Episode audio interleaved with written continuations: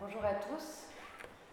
on, voulait, euh, à travers ce séminaire, au moins consacrer une euh, séance à l'évaluation, parce qu'il nous semblait quand même que c'était un, sujet transdisciplinaire qui touchait finalement aujourd'hui tous les secteurs de, la vie, et à la fois les sphères politiques, sociales et économiques. Alors, quand la, philosophie ou l'éthique, elle s'intéresse à la question de l'évaluation, c'est parce que finalement, évaluer, c'est euh, dire euh, finalement euh, sur quelque chose sur ce qui vaut pour la société à un instant T. Finalement, ça va nous dire quelque chose des valeurs de la société à un instant T et quelles valeurs elles vont mettre en priorité ou non à cet, instant-là. Et donc justement, c'est voir l'évaluation comme une certaine conception de l'organisation du monde. Et euh, toute la critique ou la limite ou la vigilance qu'il va falloir poser, c'est se dire comment faire en sorte que euh, ça ne tombe pas en un, dogmatisme, en fait, en une universalisation d'une seule conception, d'un mode d'action qui imposerait un processus d'uniformisation, voire de conformisation. Et donc du coup, euh, la critique philosophique, elle va se faire sur cet aspect qui pourrait être trop techniciste, trop universalisant, et, euh, et du coup essayer de pointer finalement, euh, essayer d'être vigilant en tout cas à ce qu'une idéologie ne se transforme pas en dogmatisme. Et, et, du coup, forcément, dans le milieu hospitalier, ça garde toute son importance avec euh, toutes les obligations euh, d'évaluation des pratiques euh, des, soignants, d'évaluation des, budgets des services, etc., etc. Et je suis tombée aujourd'hui d'ailleurs sur un article, je ne sais pas si vous l'avez vu, dans le monde, une espèce de plaidoyer finalement de Rémi Nizar, qui dit Je dois constater que le système est à l'agonie en parlant de l'hôpital public. Il, s'est épuisé, s'est échoué maintenant sur la tarification à l'activité qui a constitué les stockables. Ce mode de financement a eu la vertu de remettre un sens économiquement pertinent à l'activité hospitalière. Il a permis un gain de productivité nécessaire à l'époque où il a été initié, mais aujourd'hui, à force de pression et d'injonctions paradoxales, il mène à l'épuisement des soignants et au désengagement qui s'y associe et dit, donc il, fait une critique un peu des injonctions paradoxales qui touchent absolument tout le monde, hein, que ce soit les soignants, euh, les directeurs euh, d'hôpitaux euh, et les médecins, où il dit Les médecins, enfin, ne trouvent plus de sens à leur travail, tout a changé en quelques années, un statut social en berne, une productivité devenue maître étalon, des patients devenus parfois clients, même les hospitalo-universitaires, les mandarins, sont pressés de toutes parts pour trouver la solution à une équation impossible.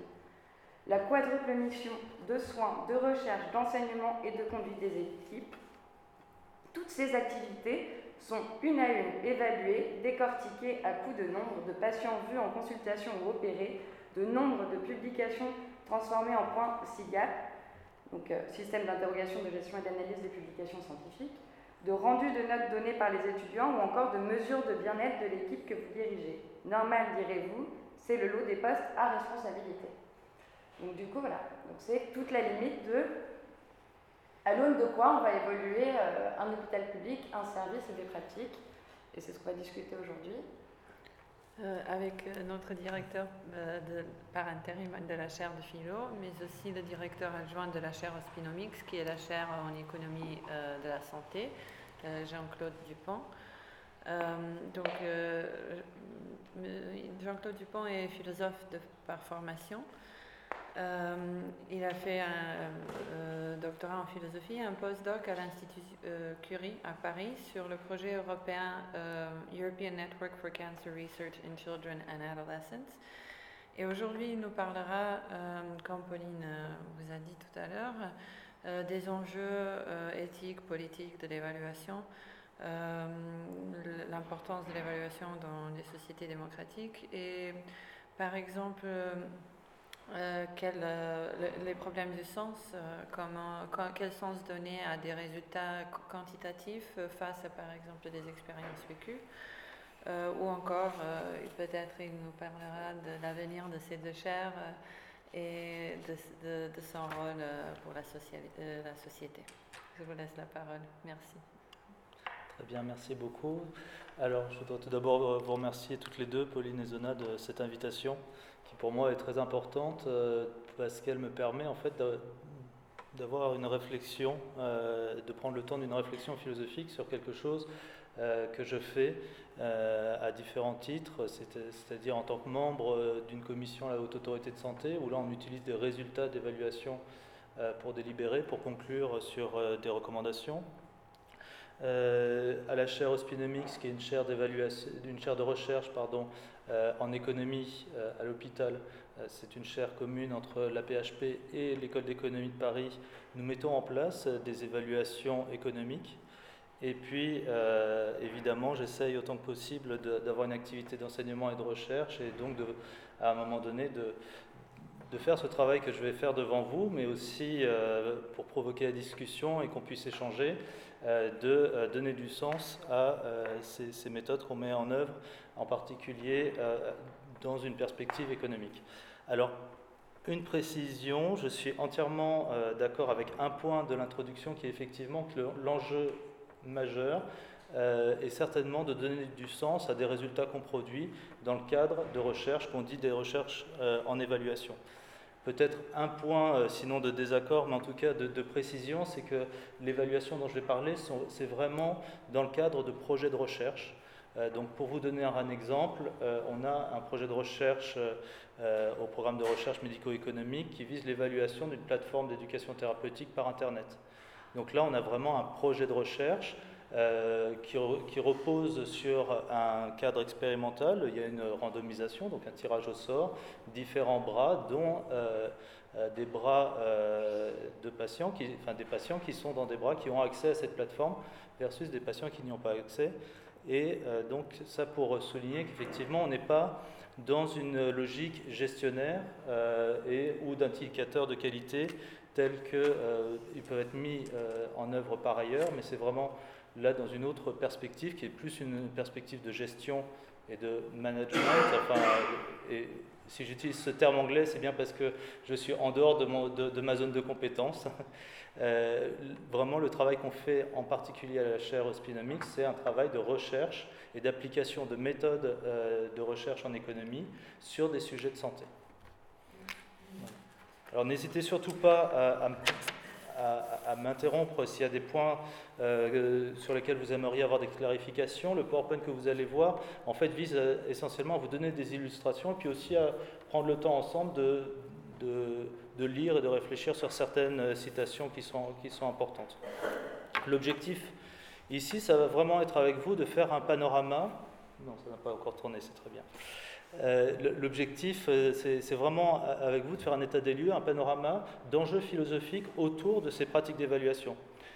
Mais évidemment, le premier point, c'est quand même de vous en donner un peu plus sur de quoi on parle quand on parle d'évaluation, en particulier d'évaluation économique. Donc le premier point portera vraiment sur les méthodes qu'on met en œuvre. Et puis, deuxième aspect, effectivement, qui est important, comment elles peuvent s'articuler avec d'autres euh, modes de production de connaissances, en particulier euh, d'autres sciences sociales d'autres, et, sciences humaines. Un deuxième point, ce sera vraiment la question éthique. Et là, on touchera directement à la question euh, du sens, du soin. et de la place de ce type de résultat ou de ce type d'approche d'un point de vue éthique. Et le, dernier, le, dernier, point qui me tenait à cœur, alors c'est pour ça qu'il y a peut-être un enjeu un peu panorama, mais plutôt que d'être sur un point trop technique euh, et trop détaillé, mais je, préférerais faire vraiment un, état des lieux des enjeux philosophiques. Le dernier point, ce sera vraiment les enjeux politiques autour euh, de l'évaluation. Alors il se pose essentiellement en deux termes qu'on décrira. Des, des, enjeux de régulation, de réglementation, puis des enjeux aussi de gouvernementalité, en tout cas, c'est dans, ces termes-là que des sociologues des sciences, des philosophes des sciences euh, les, formulent, c'est-à-dire d'effets sur les pratiques, d'effets sur les environnements, des outils de mesure qu'on met en œuvre, et donc euh, toute une réflexion sur le fait, effectivement, autour du constat que mettre en œuvre une mesure, mettre en œuvre une évaluation n'est pas neutre pour son environnement ou pour les personnes euh, qui sont concernés.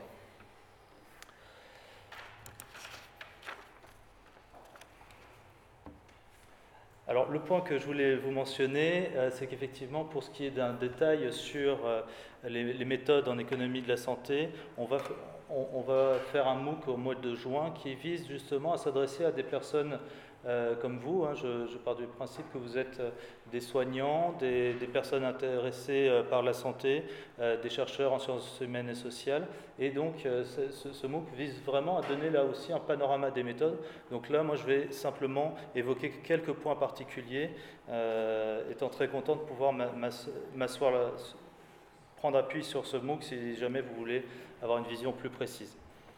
Alors, pour commencer avec la première partie, la question c'est vraiment celle euh, des méthodes en général. Et ce qui, caractérise les, travaux de recherche qu'on mène en évaluation, que ce soit de l'évaluation au sens économique ou au sens clinique, il y a quand même deux, il y a quand même deux caractéristiques importantes. La première, c'est qu'on utilise des outils euh, de mesure.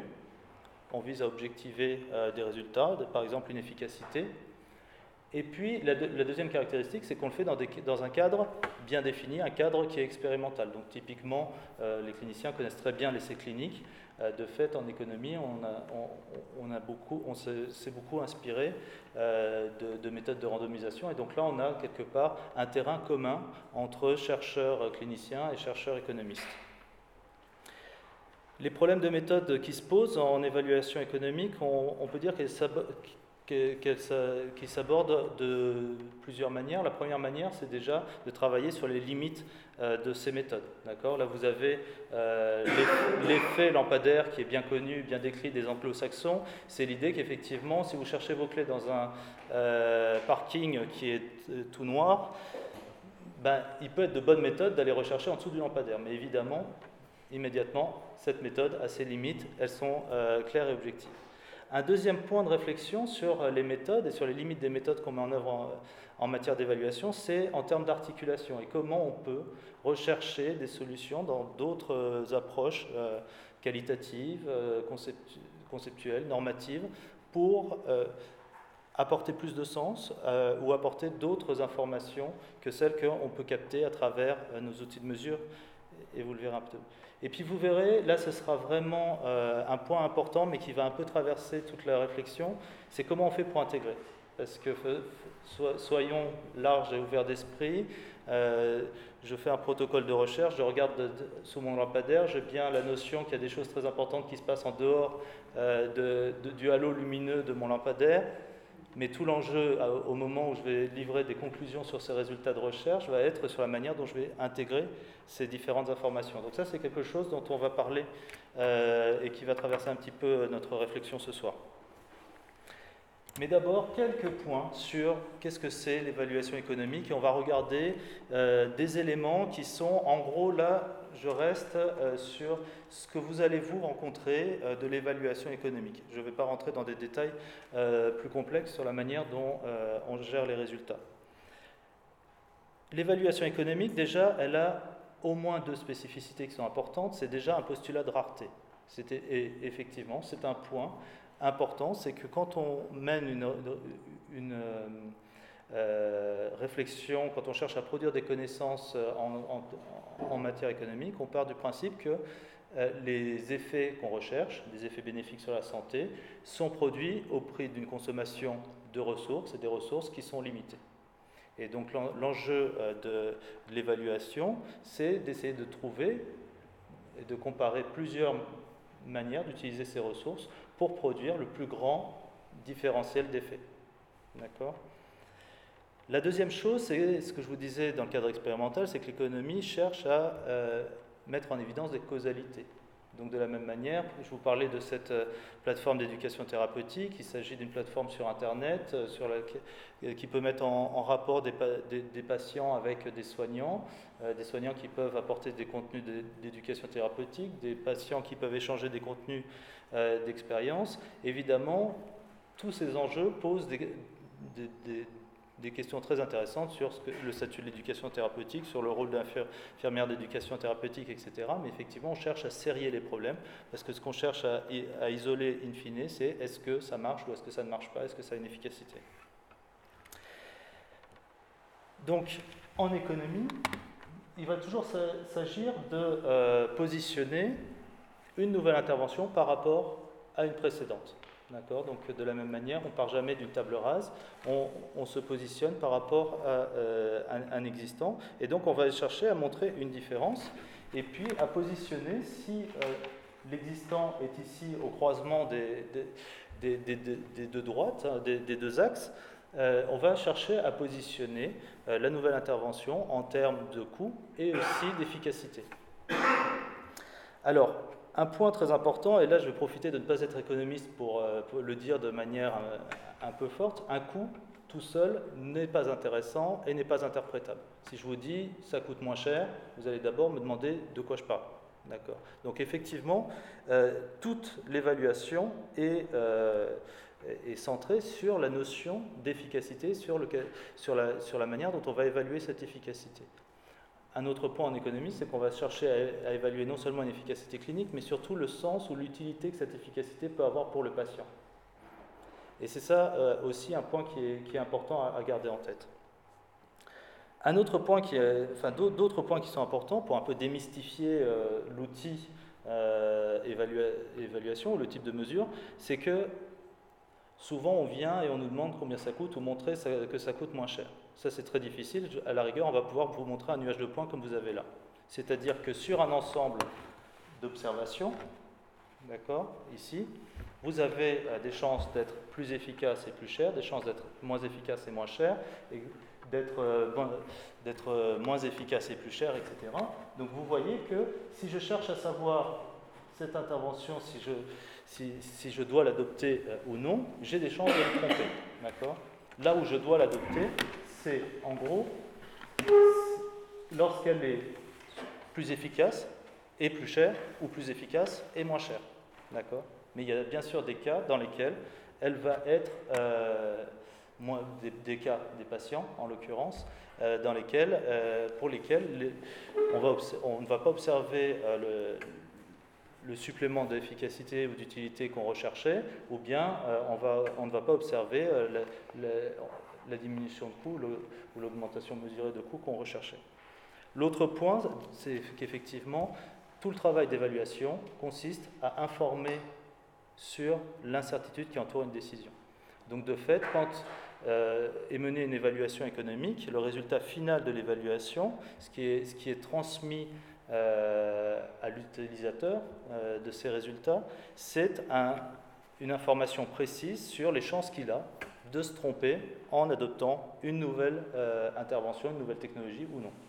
Donc des fois, ces chances sont très minces. Et puis des fois, vous voyez des technologies qui, qui, se présentent avec euh, une chance d'être co-efficace autour de 60%. D'accord? Donc on n'est pas très très loin euh, d'une chance sur deux. D'accord? Donc ça c'est un point qui est très important. Donc de ce point de vue-là, pour reprendre le terme de dogmatisme que j'ai entendu tout à l'heure, c'est vrai qu'il y a une grande modestie derrière l'ambition d'évaluation, puisque effectivement, euh, l'information principale qui est transmise à propos des résultats, c'est quelles sont vos chances de vous tromper si vous prenez la décision. Un autre point très important, c'est, euh, au-delà de ça, pardon, c'est censé marcher correctement. Donc je vais demander... Ça, oui. ça marche, voilà. Un autre point très important, c'est euh, tout, le travail qui est fait autour de la question des mesures. Parce qu'effectivement, comme je vous le disais, je passe sur les méthodes d'évaluation des coûts. Le plus important, c'est quand même comment on mesure une efficacité, et en particulier cette idée quand même que je trouve moins structurante en tant que, d'un point de vue philosophique, que ce qu'on cherche à mesurer, à mesurer c'est au-delà de l'efficacité clinique, quelle utilité, quelle signification ça peut avoir sur la vie du patient. Alors, il y a un, standard euh, en, matière d'évaluation économique qui est euh, la qualité de vie ajustée sur la durée de vie, ou plus exactement, pardon, le, gain de durée de vie ajusté sur la qualité de vie, c'est-à-dire qu'un rapport entre la quantité de vie supplémentaire qui est apportée par l'intervention en santé et puis le, niveau de qualité euh, pour le patient. Alors cette qualité de vie est mesurée à travers un outil standard qui est présenté ici à gauche, qui s'appelle le Q5D, et qui euh, mesure des éléments euh, de, vraiment directement reliées à la santé perçue des patients, comme par exemple la capacité à se mouvoir, à s'habiller seul, etc. La question qu'on se pose dans certaines interventions ou certaines évaluations, c'est et qu'est-ce qu'on fait si on anticipe qu'il peut y avoir une utilité pour les patients, mais que cette utilité, on ne va pas pouvoir la capter à travers cet outil de qualité de vie? Un exemple, on a en, cours une évaluation, euh, euh, économique qui vise à comparer euh, un bras hospitalisation traditionnelle versus un bras chirurgie ambulatoire.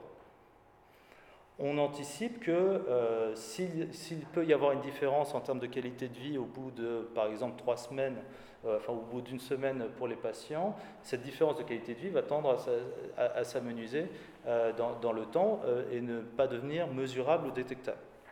Donc une réflexion qui est, qui, est, menée à l'heure actuelle, c'est de développer d'autres outils qui satisfont à la fois les exigences méthodologiques d'un point de vue économique, mais qui nous permettent aussi de mesurer des choses euh, qui aujourd'hui ne peuvent pas être valorisés, euh, auxquels on ne peut pas euh, attribuer une valeur, pour reprendre un autre terme qui a été mentionné en introduction, par un défaut de l'outil de mesure. Donc là, vous avez un autre outil qui s'appelle IceCap A. Alors A, c'est pour Adult. et donc, cet outil vise à mesurer le bien-être. Et vous voyez que les dimensions de santé perçue qui sont mesurées sont très différentes de, l'outil de qualité de vie que vous avez à côté, puisqu'on mesure par exemple la, capacité. Les opportunités, enfin le, fait pour le patient d'avoir suffisamment d'amour dans sa vie, de, recevoir suffisamment de soutien, d'avoir suffisamment d'amis, etc. Donc là, il y, a, un objet, derrière l'objet de mesure, il y a un objet philosophique qui est extrêmement intéressant, parce que l'arrière-plan philosophique est totalement différent de celui de la qualité de vie. L'arrière-plan philosophique repose sur la, théorie des capacités, qui est bien sûr euh, développée par Amartya Sen, prix Nobel d'économie, mais qui a été aussi développée euh, en philosophie par Martha Nussbaum. Et euh, l'idée derrière cette mesure-là et cette manière de, de, mesurer la santé, c'est de dire que la santé, elle doit servir à quelque chose. Elle doit servir à quoi? En fait, à donner à l'individu de bonnes chances, des opportunités de vivre une vie bonne. Et donc c'est ça qu'on cherche à mesurer, c'est-à-dire la capacité d'une intervention en santé à rétablir d'une certaine manière une égalité, une justice pour les patients dans leur capacité à vivre une vie bonne à travers des relations sociales satisfaisantes, des relations familiales euh, qui ne sont pas perturbées, euh, une capacité à nouer des relations professionnelles, etc. Un autre axe de réflexion méthodologique qui est extrêmement important en économie et qu'on met à l'intérieur d'évaluations économiques, c'est la question des comportements et des préférences des individus. Et là, j'ai bien conscience que je vous présente ça à plat et que derrière, il y a beaucoup d'enjeux dont il faudra qu'on discute ensuite. Hein. L'idée, c'est de dire qu'il euh, y a un point commun entre une évaluation économique et une évaluation dans un essai clinique, c'est ce que je vous disais, c'est un cadre expérimental. On évalue une efficacité, de l'intervention, toutes choses égales par ailleurs. En clinique, on sait très bien qu'un médicament qui, en moyenne, a telle efficacité chez les patients peut avoir une, euh, une efficacité très différente d'un patient à l'autre. Euh, et euh, on, d'un point de vue philosophique, c'est par exemple, par, exemple Georges Canguilhem parlera beaucoup de l'individualité biologique. D'accord? Et ça, cette individualité biologique, euh, on n'arrive pas à la saisir à travers l'évaluation clinique. L'essai clinique n'est pas dimensionné, n'est pas prévu, ne cherche pas à mesurer cette individualité biologique. De la même manière, si on reprend l'exemple euh, de euh, cette plateforme d'éducation thérapeutique sur Internet, quand bien même elle serait efficace dans le cadre de notre expérimentation, son efficacité va beaucoup dépendre de préférences des individus euh, à, s'y rendre, etc. Donc il y a des, variations euh, de préférences, euh, des variations dans les attitudes et les comportements des patients qu'on cherche à capter pour pouvoir prédire plus précisément pour quel type de patient ou dans quelle situation l'intervention sera le plus efficace. Là où c'est important, c'est que euh, sur les rôles de l'hôpital. Pour, rester sur l'exemple de l'éducation thérapeutique, on peut parfaitement identifier ou imaginer, poser l'hypothèse qu'un site internet qui vous transmet une information fiable, qui vous permet d'avoir des retours d'expérience de d'autres patients, soit parfaitement efficace quand vous êtes une personne active, jeune et relativement bien insérée dans la société. Et que cet outil supplémentaire ou complémentaire ait un effet positif sur l'organisation du service, c'est-à-dire libère du temps infirmier et que euh, les infirmières d'éducation thérapeutique, par exemple, puissent se concentrer sur d'autres patients dont on aura montré dans le cadre de l'évaluation que euh, pour ces patients-là, pour différentes raisons, euh, le, site Internet était beaucoup moins efficace. La même chose pour l'éducation physique. Aujourd'hui, l'activité physique adaptée à l'hôpital se développe d'une certaine manière, quelle est la valeur ajoutée de le faire à l'hôpital par rapport à simplement inviter les personnes à pratiquer du sport ou un, mode de vie moins sédentaire? Et donc c'est à ce type de questions euh, que l'évaluation cherche à répondre de manière, là encore, à faire que l'efficacité soit maximale pour les patients et qu'on puisse concentrer les ressources. Là, je parle de ressources, vous voyez, je, parle très peu d'argent. Le temps soignant, qu'on puisse concentrer le temps soignant sur des patients qui peuvent en bénéficier euh, euh, au, premier, au premier chef. Après, évidemment, quand on parle de ces questions de préférence de comportement, on voit que les limites entre disciplines commencent à, à, s'estomper. D'accord Et ça, c'est un vrai enjeu dans les méthodes d'évaluation, c'est qu'effectivement, on va rechercher des relations entre les disciplines Ici, si on pense euh, à, ce qui se développe à l'heure actuelle en termes de sciences comportementales, hein, sur les préférences sur les comportements, évidemment qu'il y a une très grande proximité entre les méthodes qui sont mises en œuvre en économie comportementale et les méthodes qui sont mises en œuvre en psychologie sociale ou en psychologie clinique. Ce qui nous amène vers le dernier point sur la question des méthodes, c'est-à-dire effectivement quelles sont les articulations un peu fertiles qu'on peut construire dans le cadre d'évaluation. Alors aujourd'hui, je vous ai mentionné, euh, des, si, vous recherchez les méthodes d'évaluation, euh, vous allez sur le site de la Haute Autorité de Santé et vous trouvez un ensemble de guides méthodologiques de l'évaluation économique, de l'évaluation de l'impact budgétaire, de l'évaluation des aspects éthiques, de l'évaluation des aspects sociaux, etc. C'est-à-dire qu'aujourd'hui, la manière dont on, gère euh, les, limites respectives de chacune des, méthodes, consiste à articuler euh, des aspects complémentaires sur un même objet. Euh, une autre manière d'incorporer des, des, résultats ou des méthodes issues d'autres disciplines consiste à préparer d'une certaine manière l'évaluation. Si vous voulez mettre en place une expérimentation qui vise à euh, étudier ou à évaluer les préférences des patients, évidemment, vous n'allez pas pouvoir leur poser 12 000 questions. Vous allez pouvoir leur en poser 5 ou 6, et puis il va falloir euh, répéter plusieurs fois le, test, etc. Et donc, il faut que ces 5 ou 6 questions soient clairement pertinentes. Et donc, il y a un grand intérêt des économistes comportementaux pour des études qualitatives en amont qui permettront de justifier le choix de ces 5 ou 6 questions. Évidemment, la question, la question euh, qui se pose du point de vue des méthodes des articulations de méthodes, c'est est-ce que tout cela est bien satisfaisant?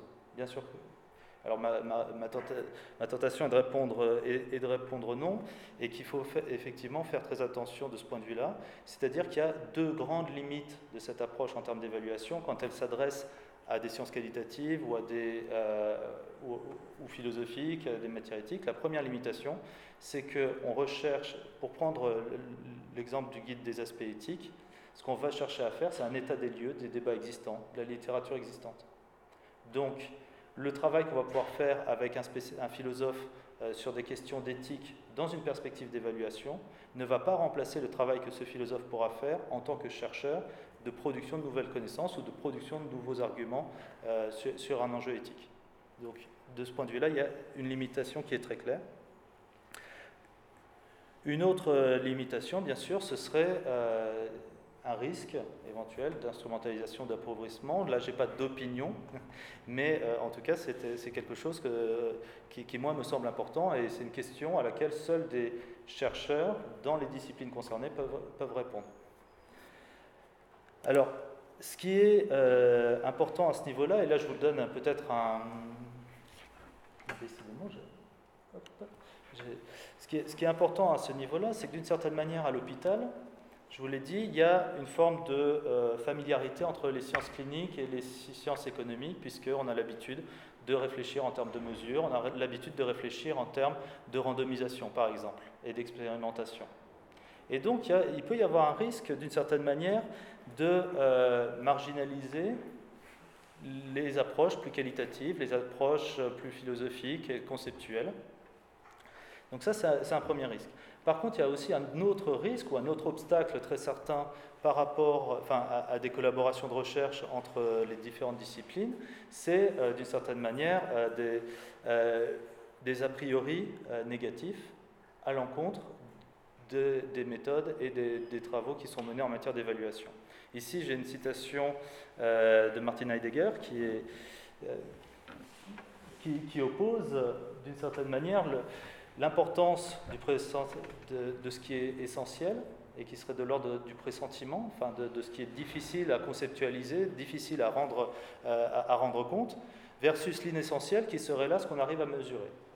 Donc d'une certaine manière, c'est sûr que si on reste dans cette espèce de dilemme, soit on mesure mais on touche qu'à l'inessentiel, soit on touche vraiment au cœur du soin, au cœur de la compassion, au cœur de, ce qui motive l'acte médical, mais alors dans ce cas-là, on est en dehors de l'évaluation, on voit bien qu'il peut y avoir des grandes euh, euh, incompréhensions, malentendus euh, qui peuvent, qui peuvent se nouer. Et ce qui, ce qui m'emmène vraiment vers cette question qui est comment on fait pour inscrire les résultats issus d'évaluation, cette mesure que mentionne Martin Heidegger et qui toucherait à l'inessentiel, comment on fait pour inscrire ces résultats-là dans euh, les compréhensions qu'on peut avoir, dans le sens qu'on peut donner aux actes de soins, à l'engagement des professionnels, à l'expérience des patients, etc. Et ça, c'est une question qui, euh, qui, par exemple, nous a travaillé beaucoup euh, en commission d'évaluation économique et de santé publique à la Haute Autorité de Santé. Parce qu'à un moment donné, on avait des résultats sur de l'efficacité ou bien de l'utilité, hein, comme je vous l'ai présenté avec la qualité de vie, de médicaments. Mais qu'est-ce que ça a signifié pour un patient, dans l'expérience d'un patient? L'augmentation d'une distance de marche, c'est important ou ce n'est pas, pas, important? Qu'est-ce que ça change dans la vie d'un patient? Est-ce que ça lui permet de retourner au travail, par exemple? Et donc la HS a formalisé euh, euh, une procédure de retour des associations pour qu'elles puissent exprimer effectivement cet essentiel-là euh, qu'on peut pressentir, mais qu'on n'arrive pas à capturer à travers les mesures. De ce point de vue-là, c'est très intéressant parce que on trouve de plus en plus dans la littérature éthique cette question justement de l'expérience des patients. Enfin, moi, je l'ai rencontré, j'en étais assez surpris euh, dans certaines formulations dans la littérature anglo-saxonne derrière la, notion de journey, d'odyssée, d'aventure, de voyage, de voilà, avec sa dimension de danger, ses dimensions peut-être de construction. Et cette manière de s'intéresser de très près à l'expérience des patients, à cet euh, essentiel euh, qu'on peut pressentir mais pas mesurer, a des implications en matière d'éthique qui sont fondamentales. Si vous prenez un, auteur comme David Wendler, par exemple, sur l'éthique euh, de la recherche en pédiatrie, pendant longtemps, vous aviez un grand débat sur, sur la question de savoir est-ce qu'il est éthique de faire participer des enfants à des essais cliniques pour lesquels ils n'auront pas de bénéfices cliniques. D'accord? Donc là, vous avez, tout un débat dans les années 70 qui, se développe, et vous trouvez euh, en 2005, je ne dis pas que c'est un aboutissement, je dis que c'est un, nouveau développement dans ce débat-là, David Wendler qui dit oui, oui, c'est tout à fait éthique d'impliquer des enfants, par exemple, dans des essais de phase 1 en cancérologie. Ils ne vont pas, ils ne vont pas en tirer un bénéfice individuel, mais peut-être que plus tard, à un moment donné, euh, ils pourront les voir comme euh, des opportunités d'avoir vécu une vie plus riche. Vous trouvez donc d'une certaine manière, cette perspective, en tout cas sur l'expérience, sur euh, cet, essentiel qu'on cherche à pressentir, a des implications très très fortes sur la manière dont on aborde euh, des pratiques médicales et notamment des pratiques d'évaluation euh, d'un point de vue éthique. Alors, ceci, étant dit, je ne chercherai pas, enfin, il y a des enjeux éthiques derrière les questions d'évaluation économique, mais je voudrais commencer peut-être à rebours en, mettant en évidence euh, ce qui, moi, me paraît profondément éthique dans le fait de conduire des évaluations économiques. Alors là, je provoque peut-être un petit peu en, l'annonçant de cette manière-là, mais déjà, euh, un point qui est absolument central, c'est que le point d'attention de l'évaluation économique, c'est vraiment le patient. Je pense vous l'avoir dit à, travers l'idée que la mesure essentielle, c'est le bénéfice pour le, pour le patient. Après, ce qui, change beaucoup entre la perspective clinique et, la perspective économique, c'est que euh, cette, euh, cette perspective euh, est, différente. On va prendre un concept qu'on entend beaucoup à l'heure actuelle, c'est le concept d'efficience. Le concept d'efficience, c'est l'idée d'une parcimonie entre les ressources qu'on utilise pour produire un résultat donné. En soi, il n'y a rien de non éthique ou de problématique dans, cette notion de parcimonie. On la rencontre dans les pratiques de prescription des médecins. Un, médecin, qui cherche à minimiser euh, la, dose de traitement euh, d'un patient et à minimiser les toxicités pour une même euh, efficacité clinique a une pratique de prescription qui est parfaitement éthique. Donc de ce point de vue-là, la parcimonie, ce principe de parcimonie est parfaitement éthique. La différence, c'est que cette parcimonie, d'un point de vue économique, on cherche à l'évaluer du point de vue d'une population de patients. Donc là, ce qu'on cherche à évaluer, c'est effectivement l'efficience d'une intervention, c'est-à-dire la capacité de cette intervention pour, des ressources données à produire un résultat maximum pour une population de patients. Et c'est ça qui est très différent entre les deux cultures d'évaluation clinique et économique. Le, d'un point, de vue, enfin, point de vue philosophique, ça nous ramène vers des, conceptions, par exemple, de, type contractualiste, comme chez John Rawls. C'est-à-dire que pour bien comprendre la conclusion, la recommandation, par exemple, euh, qui va être faite sur la valeur d'une intervention euh, d'un point de vue économique, il faut se placer sous un voile d'ignorance. On n'est pas en train de parler de tel médicament dans le cas de tel patient. On est en train de parler du médicament dans, euh, euh, dans, une indication, dans une population. Et ça, je pense que c'est important d'avoir cette vision-là et de, de, comprendre que l'évaluation économique, c'est quelque part beaucoup une réflexion en termes d'équité, une réflexion en termes de justice, euh, et, donc de, fonder les, discussions éthiques sur cette compréhension. De la même manière, faire, euh, euh, des préférences ou des comportements un objet de connaissance, c'est quelque chose qui me paraît parfaitement éthique. Mieux comprendre quelles sont les préférences de patients, quelles sont leurs attitudes euh, vis-à-vis de la santé, vis-à-vis de risques, par exemple, de toxicité, etc., c'est d'une certaine manière se donner plus de moyens de ne pas tomber dans des attitudes paternalistes à leur encontre. Ceci d'autant plus que, comme je vous le disais, les résultats de l'évaluation économique ne sont pas utilisés dans le cabinet du médecin dans, dans le cadre d'une prescription individuelle, mais au niveau collectif d'une décision euh, sur l'opportunité, par exemple, euh, de, euh, de, de, prescrire telle, enfin, d'avoir telle pratique de dépistage plutôt que telle autre.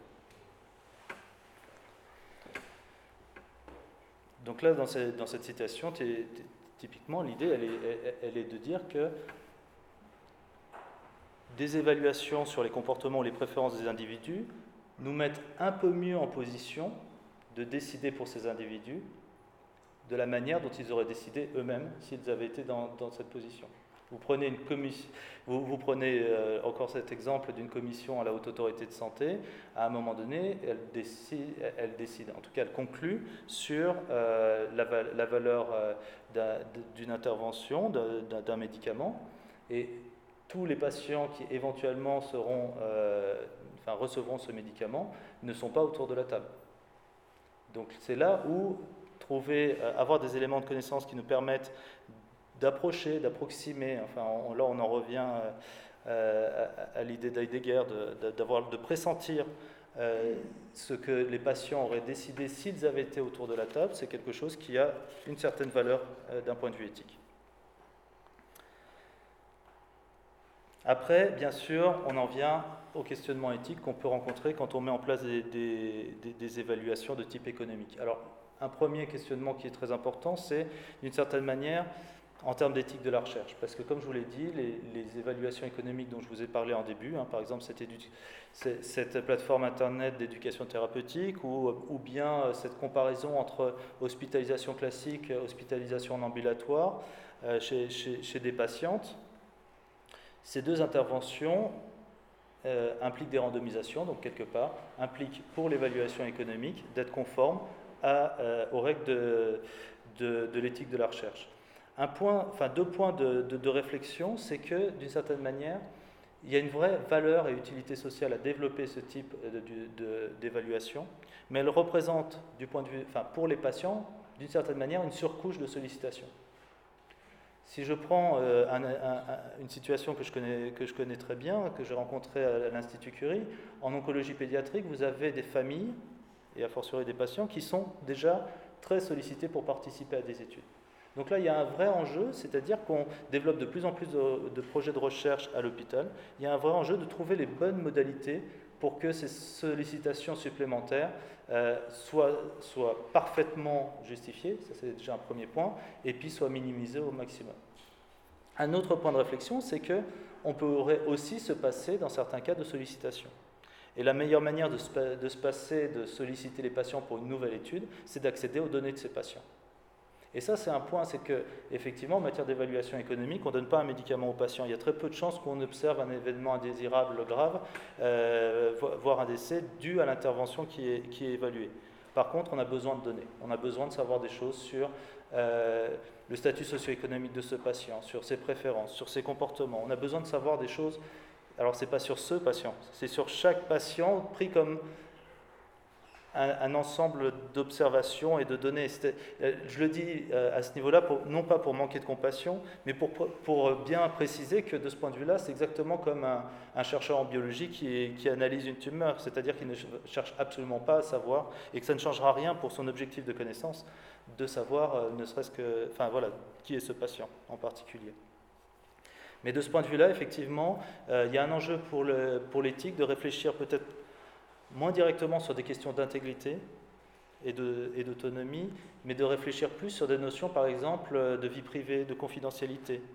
Et là, vous avez, des, voilà, des, des, enjeux, enfin si on prend, Anita Allen, par exemple, qui distingue quatre niveaux de confidentialité ou de vie privée, informationnel, décisionnel, physique, propriétaire.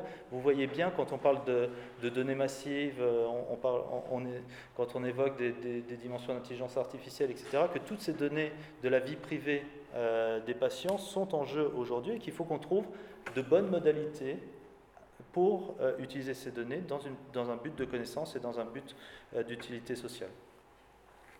Alors, un autre point qui est extrêmement important, mais ce n'est pas celui-ci,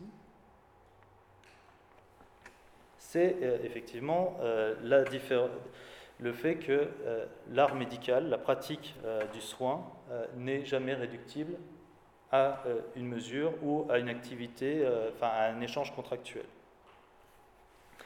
D'ailleurs, ce qui est intéressant dans cette, citation, c'est ce que Sénèque rapproche ici l'exercice médical de l'exercice pédagogique, du précepteur. C'est-à-dire que qu'est-ce qui fait qu'à un moment donné, mon médecin ou mon précepteur, quand je lui ai payé un salaire, je lui reste encore redevable, de, redevable pardon, ou au minimum reconnaissant de quelque chose. Et ça, c'est quelque. Enfin, on, on, boucle autour de cette part d'inessentiel euh, que mentionnait Heidegger, hein, qui ne serait pas mesurable, mais ça nous invite aussi beaucoup à une réflexion, à une reconnaissance sur des rôles sociaux très différents à l'hôpital euh, et qui tendent à se, diversifier d'une certaine, mesure, d'une certaine manière. Le chercheur aussi, comme le soignant, euh, sinon en tant que précepteur, mais en tout cas en tant que chercheur, cherche à avoir une utilité qui va au-delà du salaire qu'il perçoit, une utilité pour la société. Et dans le cadre d'évaluation, on cherche à produire des connaissances, et d'une certaine manière, il y a cette dimension aussi d'impondérable et d'essentiel qui, ne serait pas, qui ne serait pas mesurable. Donc on a d'une certaine manière des, des rôles sociaux à l'hôpital. Et il faut qu'on trouve à l'hôpital la complémentarité entre ces, entre ces nouveaux rôles sociaux ou ces, ces, rôles différents. Le rôle des soignants, bien entendu, le rôle euh, des chercheurs, dont les chercheurs en sciences sociales, en sciences humaines, euh, le rôle des experts, c'est-à-dire qu'effectivement, critiquons euh, le, le, rôle d'un expert dans une commission quand il conclut quand il utilise des résultats d'évaluation, mais il a un rôle social et certainement une utilité. Et puis last but not least, évidemment, le rôle des patients qui aujourd'hui change énormément derrière la notion de patient expert, la, notion de, représentant de patient.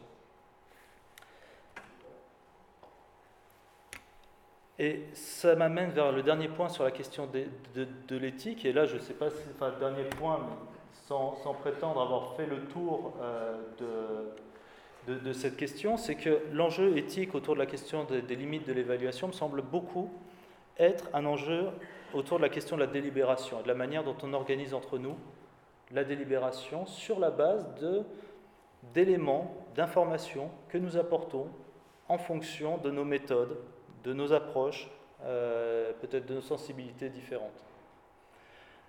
Alors ici, je vous ai mis euh, un modèle qui est, euh, très, est, qui est très anglo-saxon, c'est le modèle de Robert Brandom, et qui consiste à, aborder d'une certaine manière toutes les contributions de l'économiste, du clinicien, du, patient, de, l'expert autour de, l'évaluation d'une intervention de santé, de les aborder comme un ensemble de raisons d'adopter ou de ne pas adopter d'être d'accord, d'être euh, en désaccord euh, sur euh, l'opportunité de cette intervention de santé, et puis de le voir un peu comme un jeu qu'on jouerait tous ensemble et qu'on chercherait, le cas échéant, à remporter.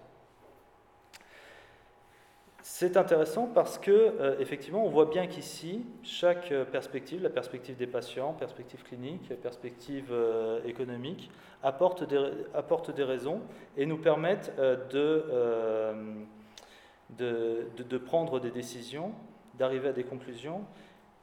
Et là, c'est d'une certaine manière euh, une question, et je pense qu'on aura le temps d'en discuter, c'est est-ce qu'il euh, peut être suffisant de, s'en remettre à ce jeu euh, entre des raisons, à cet espace de la délibération, dont le résultat est quand même, in fine, de tirer des inférences, de tirer des conclusions sur des arbitrages entre des intérêts qui seraient également pris en considération.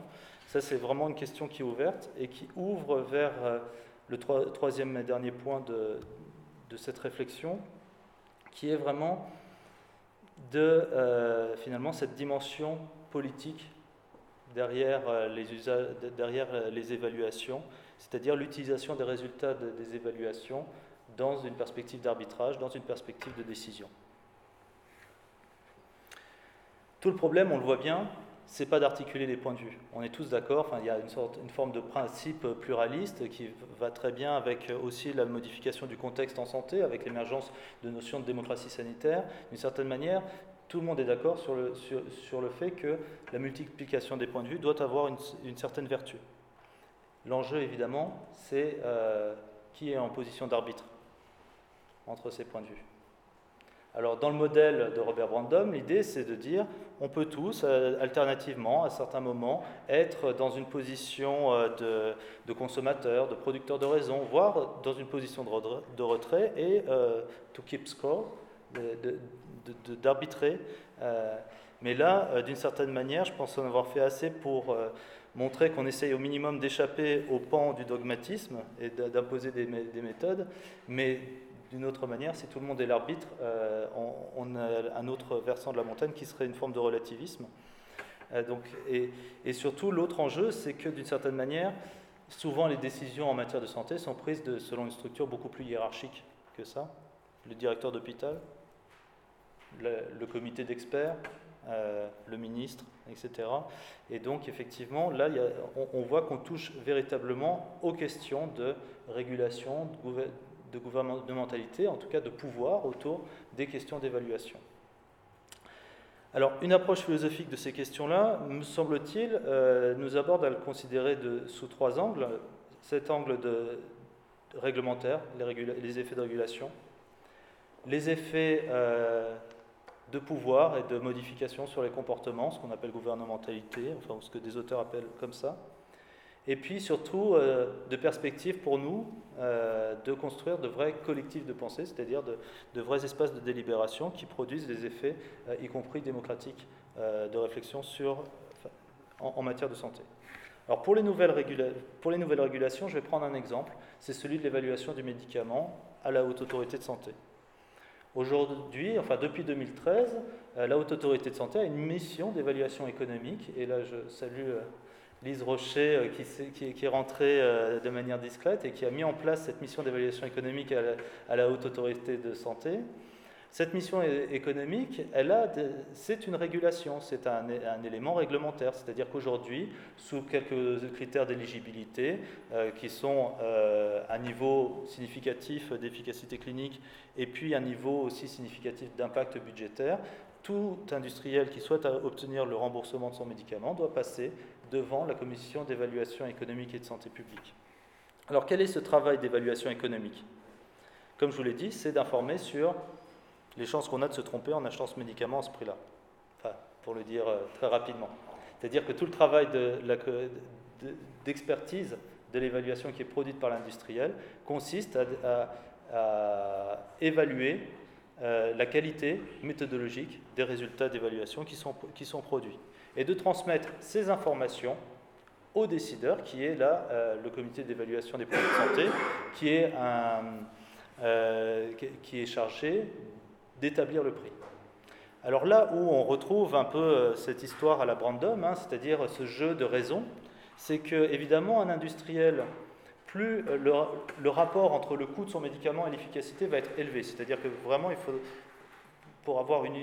pour avoir, l'équivalent d'un supplémentaire, il faudra vraiment être prêt à payer par exemple 100 000 euros, 200 000 euros ou plus l'incertitude autour de ces résultats va être grande, et plus le CEPS, qui est l'arbitre dans, ce jeu, va être en position de négocier à la baisse le tarif du médicament. Et là, il y a un effet de régulation, mais effectivement, si je vous dis, je, vais vous vendre quelque chose qui ne marche pas très bien, enfin en tout cas, on n'est vraiment pas sûr que ça marche vraiment bien, puis je vais vous le vendre très cher, évidemment que vous allez être moins disposé à me l'acheter au prix que je, que, je revendique que si euh, je viens avec un médicament qui est extrêmement efficace par rapport au médicament précédent et avec une revendication de prix qui est, construite différemment. D'accord? Après, euh, cette régulation, c'est un ensemble de décisions. Cette manière d'organiser le circuit, enfin, la réglementation autour du médicament, c'est un ensemble de décisions et qu'il faut interroger d'un point de vue philosophique et politique. Par exemple, pourquoi cette, mission d'évaluation économique porte-t-elle seulement sur le médicament? En disant ça, je ne critique pas. Je dis, que ce sont des questions qui ont un enjeu, derrière lesquelles il y a un enjeu démocratique.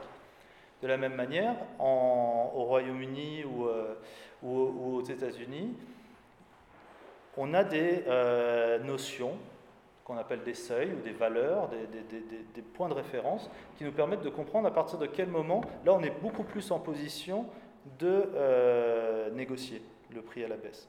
En gros, au Royaume-Uni aux États-Unis, l'idée c'est de dire, dès lors qu'on dépasse 20 à 30 000 euros par quali, enfin, ou bien euh, en cancer peut-être 50 000 euros, mais en tout cas, ou, dollars, euh, là, il faut vraiment avoir des, raisons très très fortes pour justifier que l'effort pour la collectivité d'acheter ce médicament à ce niveau-là de prix. Donc ça ne veut pas dire que si vous êtes de l'autre côté du seuil, mécaniquement, vous n'êtes pas remboursé. Ça veut dire que vous avez intérêt à avoir des raisons très fortes. En France, on n'a pas de, seuil comme ceci. Alors il y a de très bonnes raisons immédiatement de, considérer que tout médicament efficace, on, doit l'acheter quel, que soit son prix. Mais de la même manière, est-ce qu'il euh, y, a une réflexion à avoir, par exemple, c'est un enjeu démocratique, de, savoir la le, coût pour la société le coût pour la société, l'opportunité d'acheter un médicament euh, qui va présenter un, un, rapport coût-efficacité à 100 ou 200 000 euros, avec en plus une grande incertitude sur le fait qu'effectivement, dans la réalité, une fois qu'on l'aura acheté à ce prix-là, parce que ça on est sûr qu'on l'aura acheté à ce prix-là, il aura l'efficacité qui était attendue. D'accord? Donc là, en France, on a une position qui, a des, effets de régulation, euh, qui est de rejeter la notion de seuil, mais euh, évidemment, des questions euh, intéressantes peuvent, surgir. Un autre point que je voulais vous mentionner, décidément j'ai un petit peu de mal à parler, c'est qu'effectivement on est sur des notions qui sont très techniques en fait. Et là je voulais juste mentionner quelque chose qui est vraiment en, au cœur de débats institutionnels qui aujourd'hui sont majeurs au niveau européen. en gros, je pense que vous allez avoir beaucoup de mal pour, le lire, mais qu'est-ce qui se joue derrière cette question-là? Ce qui se joue, c'est de dire il y a deux évaluations de nature profondément différente. Une évaluation clinique, dont la Commission européenne considère qu'elle doit être menée au niveau européen, et puis une évaluation économique, et puis éthique, et puis sociale, etc., dont la Commission européenne considère qu'elle doit être menée au niveau des États, parce que c'est une évaluation qui dépend beaucoup du contexte. Et d'une certaine manière, enfin, il y a plusieurs manières de lire ça. On peut entendre que, que, l'évaluation d'aspect éthique dépend beaucoup du contexte et qu'effectivement ce ne soit pas à Bruxelles de mener cette évaluation. Mais on peut aussi euh, entendre que euh, si une évaluation sur l'intérêt d'un médicament d'un point de vue économique était menée au niveau européen, on aurait une, plus grande marge euh, d'action en tant que société, en tant que collectivité, vis-à-vis des industriels du médicament.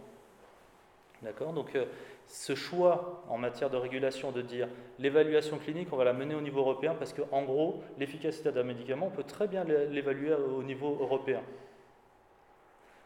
Mais l'évaluation économique, on va la, mener État par État.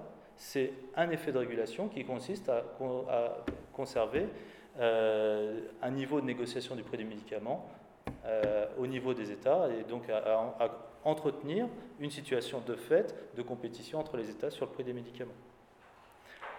Juste pour euh, vous dire que tous ces enjeux de régulation ne sont pas neutres, on trouve en philosophie de la médecine euh, beaucoup de raisons, euh, relisons le normal et pathologique de Georges Canguilhem, pour battre en brèche l'idée que l'évaluation de l'efficacité clinique d'un médicament peut être menée au niveau international et européen. Canguilhem, par exemple, sur un antihypertenseur critiquerait beaucoup la, perspective de mener euh, une évaluation en France, au, Royaume-Uni, en Allemagne, où les populations peuvent avoir des niveaux idiosyncratiques d'hypertension différents. Donc là, on est derrière des choix de régulation, des choix qui sont politiques. Alors, un autre axe de, réflexion, c'est vraiment les, effets des euh, outils de mesure, des, mesures de, l'évaluation sur, on va dire, euh, les comportements et euh, les comportements des acteurs et l'environnement de soins. Et donc là, vous avez, mentionné cet éditorial ou cet article dans, Le Monde aujourd'hui hein, sur la tarification à l'activité. De, fait, il y a une, réflexion importante. Alors, dans, cet article-là, il souligne bien que la, mise en place de la tarification à l'activité a eu un effet positif à un moment donné, à un instant T, et aujourd'hui, on réfléchit sur ses limites. Donc, c'est exactement le travail qu'on essaye de faire. Et de fait, aujourd'hui, si vous avez entendu parler de l'article 51 de la loi de, financement de la sécurité sociale, il prévoit des expérimentations d'autres modes de tarification pour justement, dans certaines situations, identifier, créer des exceptions à la T2A et pouvoir euh, voilà, adresser certaines limites, euh, enfin des limites objectives sur lesquelles on peut tous se mettre d'accord. Alors, il y a une réflexion qui est très intéressante par d'Alain Desrosières, qui est justement sur ces effets, en fait, euh, quand on utilise des statistiques, quand on utilise des outils de mesure, sur les effets de rétroaction, ce que lui appelle des effets de rétroaction, sur des comportements, et donc sur des individus et sur des euh, environnements, typiquement l'hôpital. Alors, Alain de Rosière souligne plusieurs choses. Déjà, il ne faut pas prendre la quantification, qui est l'objectif de l'évaluation, comme un tout euh, euh, et, confondre, quantifier et mesurer. Alain de Rosière a, fait une distinction que je trouve très intéressante. Il dit la quantification, c'est deux choses. C'est effectivement une mesure, mais c'est aussi tout un ensemble de conventions autour de ces mesures. Dans la première partie, je vous ai montré qu'effectivement, on a cette, réflexion sur quelle, est la convention adéquate dans une évaluation économique euh, en termes de qualité de vie ou bien de bien-être. C'est deux, c'est deux euh, conventions différentes et donc deux outils de mesure différents. L'autre idée intéressante d'Alain Desrosières, c'est de dire, à travers ces conventions et ces outils de mesure, qu'est-ce qu'on construit? On construit des espaces qu'il appelle des espaces euh, d'équivalence. Effectivement, l'évaluation économique construit entre un groupe de patients euh, avec un cancer et un groupe de patients avec de l'asthme, un espace d'équivalence qui s'appelle, pour deux interventions dirigées vers ces deux groupes de patients, quelle est l'amélioration de qualité de vie qu'on peut mesurer. Et donc, et, d'une certaine manière, on peut comparer l'efficacité relative de ces deux traitements, qui, on ne pourrait pas intervertir les deux traitements, mais on peut dire que d'une certaine manière, un traitement très efficace sur, sur l'asthme et un traitement très efficace sur le cancer vont avoir une euh, équivalence, euh, une efficacité équivalente en, termes de capacité d'améliorer la qualité de vie de ces patients. Et puis, bien évidemment, derrière se greffe la, critique qu'on a d'un passage de deux formes de gouvernementalité, c'est-à-dire en matière de santé, d'un État qui était un État euh, euh, ingénieur, et là c'était l'idée d'un budget global. On veut produire de la santé des individus, et donc on donne aux hôpitaux un budget global pour remplir cette mission de service public, vers un État peut-être ingénieur qui euh, lui cherche à euh, aller plus finement dans des indicateurs. Euh, et c'est vrai que là, il y a une vraie réflexion sur la tentation pour l'évaluation de se transformer en ingénierie sociale, c'est-à-dire en outil de construction de,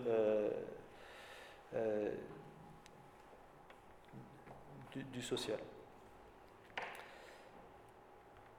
Alors, de ce point de vue-là, je trouve que la réflexion euh, critique de la philosophie est très importante à plusieurs niveaux. Premièrement, euh, pour éviter des situations de dilemme. On l'a vu hein, euh, derrière la, citation de, Sénèque, qu'est-ce qui fait que effectivement il y a des aspects du, du travail de soins qui ne sont pas réductibles à ces espaces d'équivalence que sont le salaire, par exemple. ou derrière la citation d'Heidegger, hein, de, de l'essentiel qu'on pressent et puis euh, l'inessentiel qu'on peut mesurer, donc on peut faire rentrer dans des espaces d'équivalence. D'une certaine manière, je pense que la réflexion philosophique doit nous conduire à bien connaître les objets, bien connaître les limites et à sortir des dilemmes. Je, trouve que ce qui est une grande utilité de la réflexion philosophique, c'est d'envisager les, problèmes dans leur complexité et euh, de ne pas euh, poser euh, comme conclusion un dilemme entre quelque chose qui serait éthique ou qui ne serait pas éthique, entre une pratique d'évaluation qui serait acceptable ou une pratique d'évaluation qui serait inhumaine, etc. Les choses sont beaucoup plus complexes et je crois que la philosophie, l'épistémologie, la philosophie politique peut travailler à mettre en évidence cette complexité, puis aussi, là, à rebours de ce qu'on cherche à faire en évaluation, euh, la recherche et la réflexion en philosophie peut nous aider à poser beaucoup, beaucoup de questions, plus de questions qu'on ne cherche de réponses. en tout cas, moi, c'était quelque chose qui m'avait marqué en travaillant euh, sur l'éthique de la recherche en oncologie pédiatrique, c'est que les attentes des professionnels n'étaient clairement pas une forme d'expertise euh, et de réponse à telle question qu'ils se posaient, mais vraiment plus une capacité à formuler des questions, à accompagner des, questionnements. Donc, ce qui m'amène vers ma conclusion, qui est euh, effectivement la suivante. Je pense vraiment que toute limite de l'évaluation doit être prise comme une occasion de, de discussion et de nouvelles coopérations scientifiques et de recherche.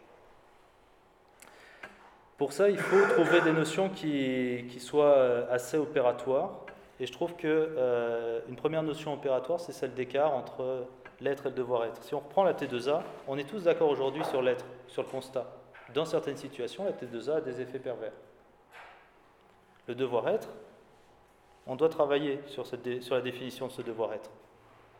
Et ce sera un sophisme naturaliste hein, pour les philosophes que de conclure du fait que dans une situation, on a une, euh, situation euh, euh, d'effet pervers, que la conclusion doit en être l'abandon total d'un système qui par ailleurs a pu avoir des, bénéfices.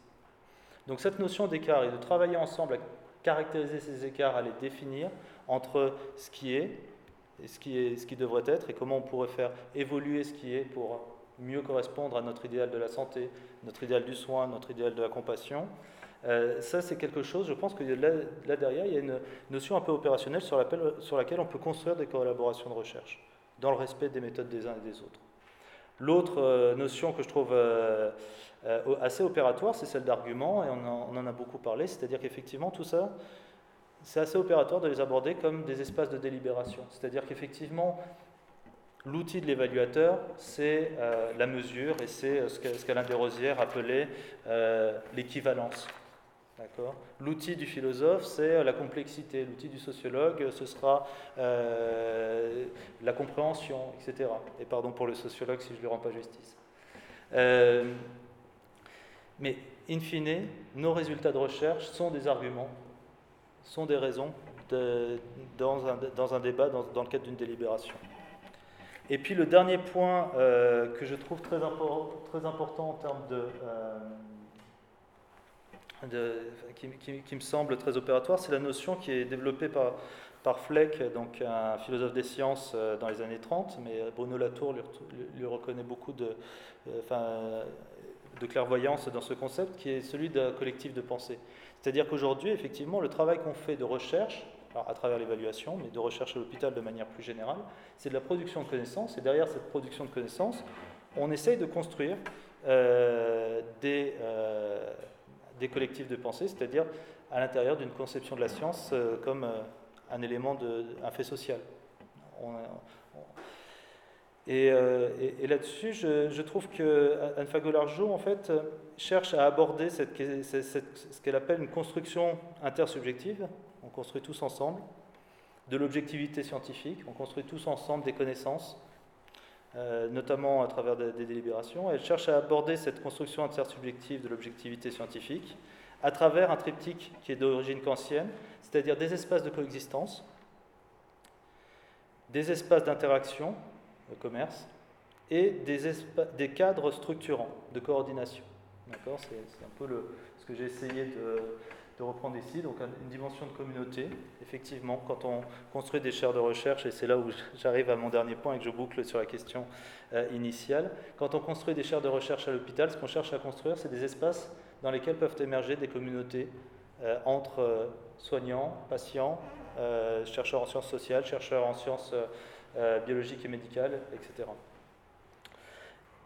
Il faut des, des occasions d'interaction, et d'une certaine manière, c'est en tout cas vu de la, perspective de la, de, la, chaire Ospinomics, donc des évaluateurs euh, qui, mènent des évaluations en économie, euh, les attentes que moi j'enregistre de la part des membres de la, chaire Ospinomics euh, en direction de la chaire de philosophie, c'est-à-dire effectivement, ah bah tiens, des philosophes arrivent, ça va être des, occasions d'interaction.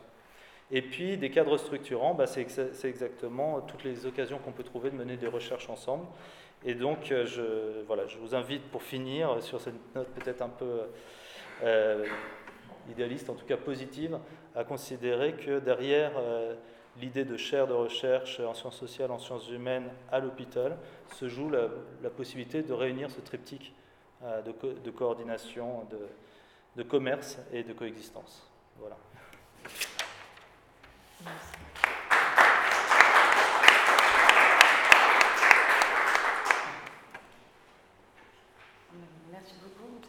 Extrêmement riche et très complexe. C'est vraiment intéressant d'avoir ouais, un, point de vue économique. Hein. Euh, moi, du coup, j'avais juste pour un peu resituer, enfin, je me demandais euh, finalement euh, la, question de l'évaluation, on est obligé d'en passer par l'évaluation à un moment en économie. Ou est-ce que, enfin, ce serait quoi l'alternative à, l'évaluation? C'est vraiment une question un peu terre à terre. Alors, euh, je, vais, répondre et je vais laisser mes collègues euh, économistes, parce qu'en l'occurrence, j'ai beaucoup de liberté de, ton, puisque je ne suis pas économiste, hein, donc je ne peux pas engager la communauté des économistes. Donc ma, réponse, c'est que, alors, il y a une vertu de l'évaluation qui est de produire des connaissances, et des connaissances avec un certain niveau de preuve. En tout cas, c'est bien l'ambition euh, épistémologique derrière la notion d'évaluation. L'autre euh, alternative, d'une certaine manière, enfin, ou une alternative, c'est de faire de la recherche fondamentale. sans viser euh, cette question du niveau de preuve. Enfin, c'est vrai que là, ce qui est caractéristique quand même de l'évaluation, euh, me semble-t-il, c'est à la fois cette exigence de mesure et ce cadre expérimental. On, applique des méthodes à un contexte qui est, voilà, qui est en santé. Donc après des, des études expérimentales, je mentionnais l'économie comportementale, vous avez des études en laboratoire. Euh, sur, sur, les comportements, par contre, effectivement, ça nous informe sur, des, par exemple, des comportements ou des préférences en population générale. Des fois, on, veut s'approcher plus de la situation euh, d'un patient en particulier, ce qui est d'ailleurs une question en éthique. Hein. Euh, si, on pense à la question des directives anticipées, c'est un argument éthique classique que, que, de dire on ne peut pas postuler que mes préférences au jour d'aujourd'hui seront les mêmes quand je serai dans, la, dans une situation. Donc voilà, je ne sais pas si ça répond à votre question, je ne sais pas du tout si ça euh, satisfait euh, mes collègues. Donc Lise Rocher que j'ai mentionné, Léa Tout-le-Monde qui est postdoc à Spinomics et c'est Raïs qui fait son doctorat à la Fondation Imagine. Voilà. Oui, ma question que je c'est vraiment est-ce que finalement l'évaluation n'est pas finalement le seul moyen de passer d'appliquer la recherche en fait, hein, n'est pas le seul moyen d'application on est obligé d'en passer un moment par l'évaluation pour appliquer une recherche.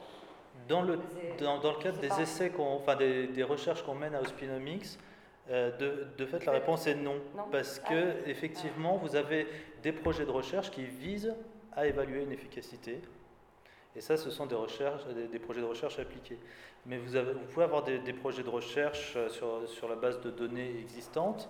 Euh, par exemple, il y a un, projet euh, de, recherche qui est mené sur la base des données euh, issues de la cohorte Constance, qui est une très très large cohorte en population générale en France, sur l'impact du sommeil sur la productivité. C'est-à-dire, effectivement, si je, soit si je fais le choix, soit si je suis en situation, et c'est là où des notions d'égalité ou d'inégalité peuvent apparaître, de, bien gérer mon sommeil, est-ce que je suis plus productif?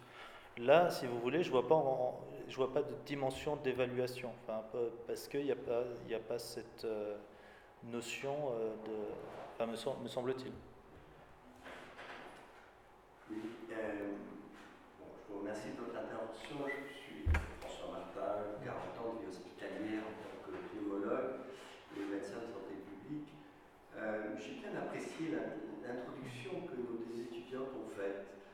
pour effectivement donner, expliciter, situer le cadre. Le cadre, il est euh, effectivement la question que depuis l'introduction de l'évaluation à l'hôpital, en particulier au travers de la T2A, qui est une évaluation médico-économique, force est de constater que les choses ont été de mal en pis, avec au jour d'aujourd'hui un hôpital qui est dans une situation catastrophique. Hier soir, sur il y avait encore la situation à l'hôpital de Toulouse, où un directeur a pris acte de l'évaluation des données qui étaient les ressorties dans son hôpital en termes d'NSI, en termes médico-économiques. Il applique les moyens en conséquence, c'est-à-dire une diminution de 36 millions d'euros en trois ans. Trois ans après, l'hôpital est dans une situation catastrophique, avec des problématiques médicales gravissimes. Et pour continuer le tout et la métaphore, eh bien, ce monsieur est aujourd'hui le directeur de cabinet de notre ministre. Ça pose des problèmes, y compris philosophiques. C'est-à-dire que vous l'avez, comme vous l'avez bien situé, on ne peut pas parler d'évaluation sans parler de valeur. Et effectivement, et après, que fait-on de ces valeurs? Vous avez explicité de manière très claire le fait que l'enjeu était la gouvernabilité. Eh bien, effectivement, la gouvernabilité, c'est un outil de gouvernabilité que l'évaluation, tout à fait d'accord, depuis 2008, 2009, alors moi je suis président de CME, donc j'ai participé à la mise en œuvre de la T2A sur mon, hôpital, avec euh, les collègues euh, et je me suis aperçu que j'ai sous-estimé le poids de l'économie et des experts qui sont totalement déconnectés de l'objet même, qui est le soin, qui est la maladie, qui est la souffrance. Et cette déconnexion entre les experts et le cœur du problème grave. Parce qu'aujourd'hui, le fait que je n'ai pas opéré à l'époque, eh bien, je m'en veux.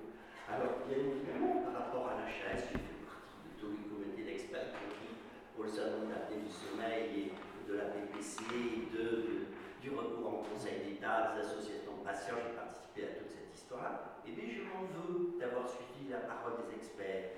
Il faut surtout jamais suivre la parole des experts. il faut garder la philosophie et l'éthique au poste de commande.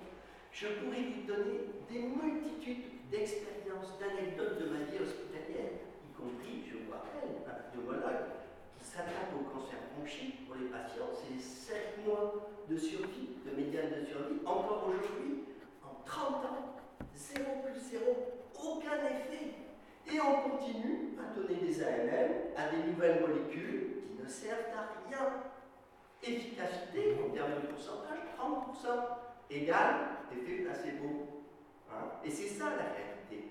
Donc jamais ne croire garder toujours une préoccupation philosophique et éthique au point de commande, de commande. Et malheureusement dans la santé, et j'entendais pas le encore ce matin, je dis ben ouais, moi j'ai fait confiance aux experts. Et en France, dans notre système de santé, on n'a plus de politique, on n'a plus de visionnaires philosophes pour savoir où on va. Je pense qu'on a raison. Bon, je ne sais pas si l'engueule c'est un peu comme ça, mais je pense que c'est vrai. Et quand je vois, au cours de toutes ces années, je connaissais bien la DHOS, la DGS, je m'entendais bien, on était sur la même longueur d'onde, même à la chaise. Et bien, depuis une dizaine d'années, c'est fini. Des experts anonymes ont remplacé toute une génération, et il y a une génération qui est partie, et qui est en train de nous mener alors, alors euh, bah, écoutez, je vous, remercie et je vais jouer le jeu de rentrer dans la controverse, mais au sens euh, constructif. Vous mentionnez le contexte hospitalier. Effectivement, moi, il y a une réponse à laquelle je ne peux pas répondre. C'est le contexte dans lequel se trouve l'hôpital, qui est quelle est la disposition d'une société à payer et à investir dans sa santé. L'autre question à laquelle je ne peux pas répondre, c'est aussi sur, les raisons pour lesquelles elle est en capacité ou non d'investir dans sa santé.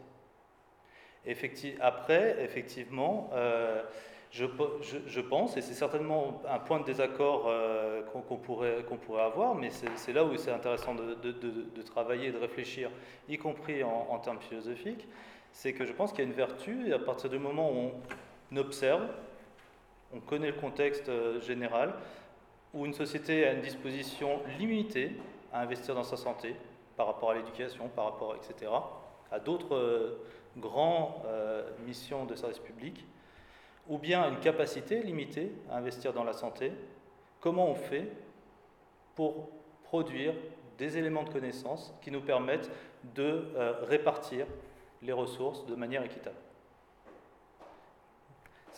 Donc ça, ce serait le premier point. La deuxième chose, sur ne jamais suivre l'avis des experts, effectivement, j'aurais tendance à dire, donc, cette position que vous exprimez nous place dans une situation de dilemme. Dans le sens où, que, fait-on en fait quelle est euh, la sortie que vous, proposez entre finalement deux exigences qui elles-mêmes ont des, justifications, qui, qui, sont de baser des décisions individuelles sur des éléments de connaissance, et puis effectivement la liberté individuelle de, prescrire, de, pratiquer la médecine du médecin. Est-ce que, vous posez une, opposition euh, entre euh, ces, deux principes ou bien est-ce que vous voyez des articulations? Et moi, ce qui m'intéresse beaucoup, c'est de travailler à ces articulations. Alors, je noterai juste que, euh, ce que ce que, vous mentionniez, effectivement, on a des molécules très certainement qui, ne servent à rien.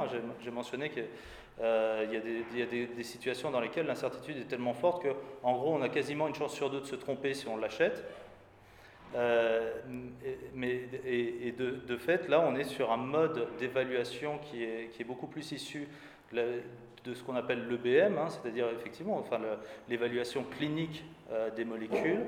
Euh, cette évaluation clinique des, molécules, hein, l'evidence-based medicine, c'est effectivement construite, et ça c'est un élément intéressant en philosophie de la médecine, en rupture par rapport à un modèle clinique qui, portait beaucoup plus l'accent sur la liberté de prescription individuelle des médecins. Et j'ai la faiblesse de penser, mais là-dessus encore on peut être en désaccord, mais j'ai aucun souci, enfin je trouve ça intéressant et, fructueux d'être en désaccord.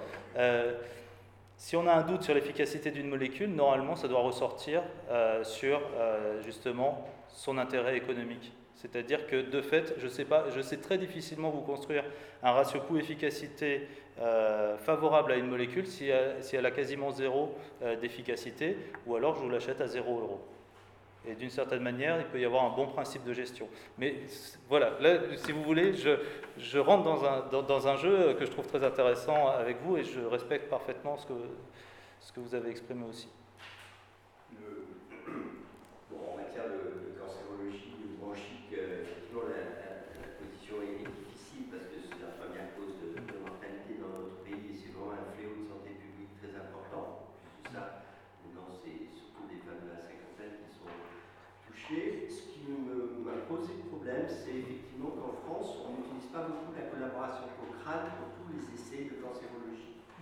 On utilise des études dans lesquelles l'industrie est très présente en France. Et la force de l'industrie est quand même fait la loi et que les experts académiques ou les experts universitaires ou les experts de l'HS sont les mêmes. Hein.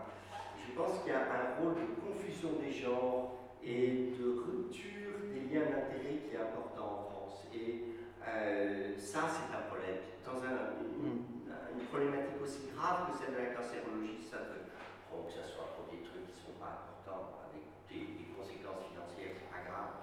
Mais là, il y a des conséquences financières tellement importantes qu'on n'a pas les moyens d'avoir des consultations d'aide à l'arrêt du tabac. Mm. On n'a presque pas de tabacologue. Aujourd'hui, même à, Paris à la c'est très difficile. Il y a toute qui est en train de partir. Mais par contre, on n'hésite pas à les prendre en charge des médicaments qui coûtent des prix incroyables et dont l'efficacité reste à. Ça, c'est donc une autre métaphore. Je voudrais terminer par un, sujet qui, vous intéresse. Nous sommes avec Mme Ducré à l'origine de l'éducation thérapeutique dans ce pays. On a beaucoup travaillé avec Mme Lachaud sur l'article 84 de la loi HPST qui légitime l'éducation thérapeutique dans les maladies donc, effectivement, pur produit hospitalier, nous avons voulu faire des évaluations et des études randomisées, pas co-efficacité, mais enfin avec euh, euh, euh, deux populations qui avaient bénéficié ou pas d'un programme d'éducation thérapeutique.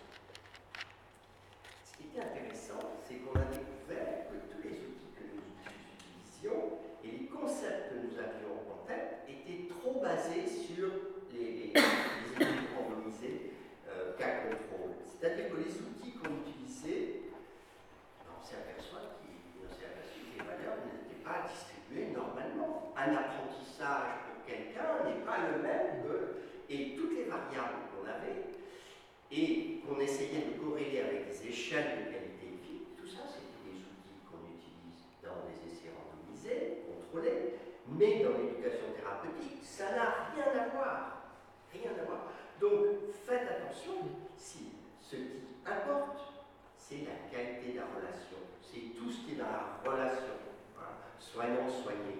Et ça, c'est difficile à mesurer. C'est difficile d'avoir des outils, d'autant plus difficile que ben, ce n'est pas la tasse de thé. Par exemple, j'ai été au Conseil de santé publique sur euh, le plan de cancer où on avait travaillé sur la formation des oncologues. Et effectivement, moi j'étais à l'université de Tours où j'avais constaté, avec l'accord de mon compagnon, j'avais été à l'origine du, début du master en éducation thérapeutique, que les oncologues, ça serait bien aient une formation à la relation. Bah non. Bah non, tout va très bien. Pas question de faire un cursus universitaire pour que, ben, dans la multitude des problématiques que les oncologues euh, à faire face, et eh bien, la relation soit considérée comme un savoir universitaire pour mettre euh, à disposition des patients. Donc, oui, je crois qu'il y a des sujets de fond. Hein. Et malheureusement, moi j'étais tout à fait pour les évaluations, y compris, je n'ai pas peur d'évaluation qualitative, je n'ai pas peur de toutes les nouvelles stratégies évaluatives, et je crois qu'on peut faire. Mais après, par qui sont-elles appropriées? Qu'est-ce qu'on en fait de ces données? Et on, force est de constater que pour le moment, je n'ai pas beaucoup de, de, domaines où je pourrais dire, bah, grâce à l'évaluation, on a fait avancer tel ou tel dossier. Alors, deux, points, et je, vais, être très court parce que je, là, pour, pour, le coup, je, je, trouve euh, tous vos points intéressants et, et, je suis pratiquement. Enfin, je, voilà, je pense qu'on est fondamentalement d'accord.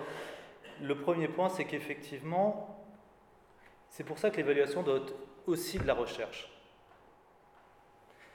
Aujourd'hui, effectivement, c'est une question qu'on s'est posée à Hospinomics sur, les stratégies de prévention, sur les organisations des soins, sur l'activité physique euh, adaptée, etc. Comment on fait pour évaluer dans des cadres épistémologiques qui sont formatés pour le médicament?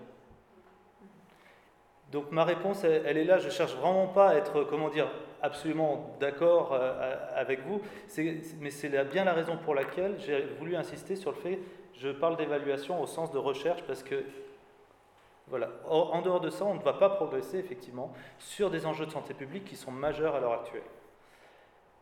Sur la, qualité de la, sur la qualité de la relation, ce que je trouve aussi très intéressant, et je pense qu'une chaire euh, comme la, chaire de philosophie, permettant à des chercheurs en philosophie d'être présents à l'hôpital, de travailler de manière active avec euh, des professionnels, donc de s'imprégner, de s'acculturer, à ce contexte que vous mentionniez au début, ça permet de faire vraiment évoluer aussi la recherche, par exemple en, philosophie. Par exemple, là je vais exprimer une, opinion personnelle et je peux parfaitement me tromper. J'ai un peu le sentiment que sur la question bioéthique et de, et de principe de, de, la relation, on a dit beaucoup de choses, mais qu'aujourd'hui des, enjeux sont majeurs en épistémologie, donc en philosophie des sciences. Que des enjeux sont majeurs, par exemple, on va prendre un, un autre exemple, c'est celui de la Therapeutic Misconception. On a un concept éthique qui est parfaitement euh, euh, maîtrisé, documenté en littérature éthique. Mais comment on fait pour accompagner un, oncologue qui, qui, est en train de proposer à une famille euh, l'inclusion dans un essai dans le temps de cette interaction, dans le temps de cette relation, pour identifier des signes qu'il pourrait interpréter comme étant des signes de mauvaise compréhension, d'optimisme déraisonnable, etc. Et cette recherche-là, en fait, euh, ça rejoint cette question de la formation. Il faut qu'on puisse la mener, il faut euh, permettre des, décloisonnements. Enfin, Desrosières, euh, je ne l'ai pas mentionné, parle de désenclavement. Travaillons à ces désenclavements. Je ne peux pas vous garantir, parce que je suis un chercheur, donc je ne peux pas vous garantir qu'on aura des, résultats utiles. Mais voilà, travaillons à ces désenclavements. Peut-être pour terminer sur un point un peu plus optimiste, euh, tout le travail de cette chaire et de notre séminaire est en fait euh, la relation, la relation que vous évoquez, soignant-soigné. Euh, et je ne sais pas, vous avez probablement vu le travail des universités des patients que Catherine Tourette-Turgis avait fait. Elle a d'ailleurs reçu la Légion d'honneur pour son travail et elle a été un des intervenants de ce séminaire. Regardez un peu peut-être d'autres séances vous parleront, mais euh, je suis d'accord qu'il reste beaucoup de controverses avec l'évaluation à l'hôpital surtout. Euh, la prochaine séance sera jeudi prochain avec euh, Agatha Zielinski et l'intitulé La compassion face à l'inquiétante étrangeté lorsque la ressemblance avec l'autre ne va pas de soi. Jeudi, le même créneau. Merci beaucoup, merci d'être venu.